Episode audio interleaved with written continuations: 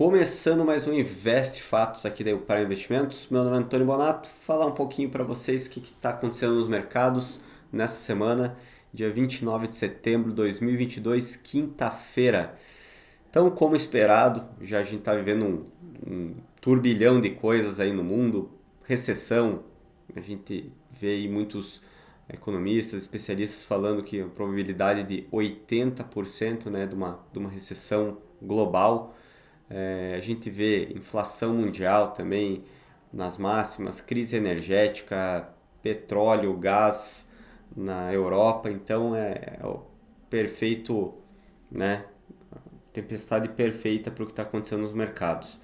É, falando do Brasil, né, semana já era esperado, um, uma semana bem tumultuada dadas as eleições no domingo. Então hoje, quinta-feira, nós vamos ter mais um debate dos presidenciáveis, né? Então vamos ver o que vai acontecer, se vai ter alguma mudança, ou o que, que pode vir a acontecer. Amanhã a gente vai ficar sabendo um pouquinho melhor. Mas o Bovespa já acumula uma queda de 3,70 na semana, né? Então, até um pouquinho mais forte do que os mercados lá fora. Hoje, é, Nasdaq menos 2, S&P menos 1,70, a China está no mesmo passo que a gente, menos 3,50 e a Europa está ali acompanhando os mercados americanos.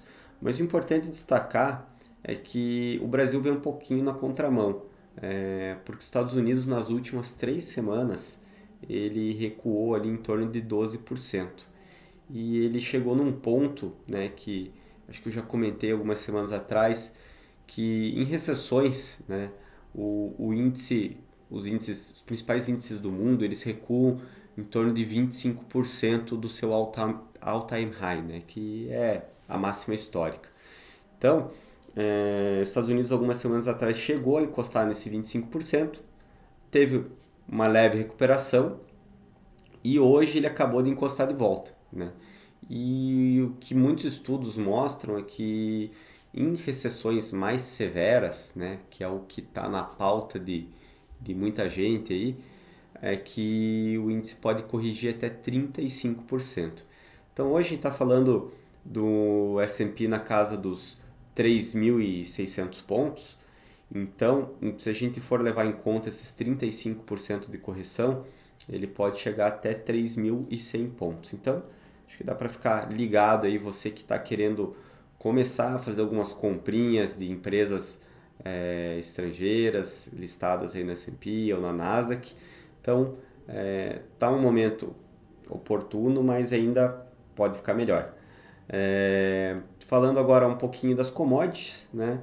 Petróleo teve uma, uma leve alta aí na semana de 2,5%, está na casa dos 82 dólares, né? Até deve ter uma reunião da OPEC Plus é, dia 5 de setembro, se eu não me engano, e eles estão aí na, na pauta um, um corte né, de produção para tentar elevar um pouquinho mais o preço ou manter, até porque um, um, um cenário de, de recessão ele sempre acaba jogando o preço é, de algumas commodities energéticas, principalmente como é o petróleo, para baixo. Né? A gente viu muito isso no, no Covid, quando a gente chegou a ver o petróleo até futuro sendo nego negociado é, negativo.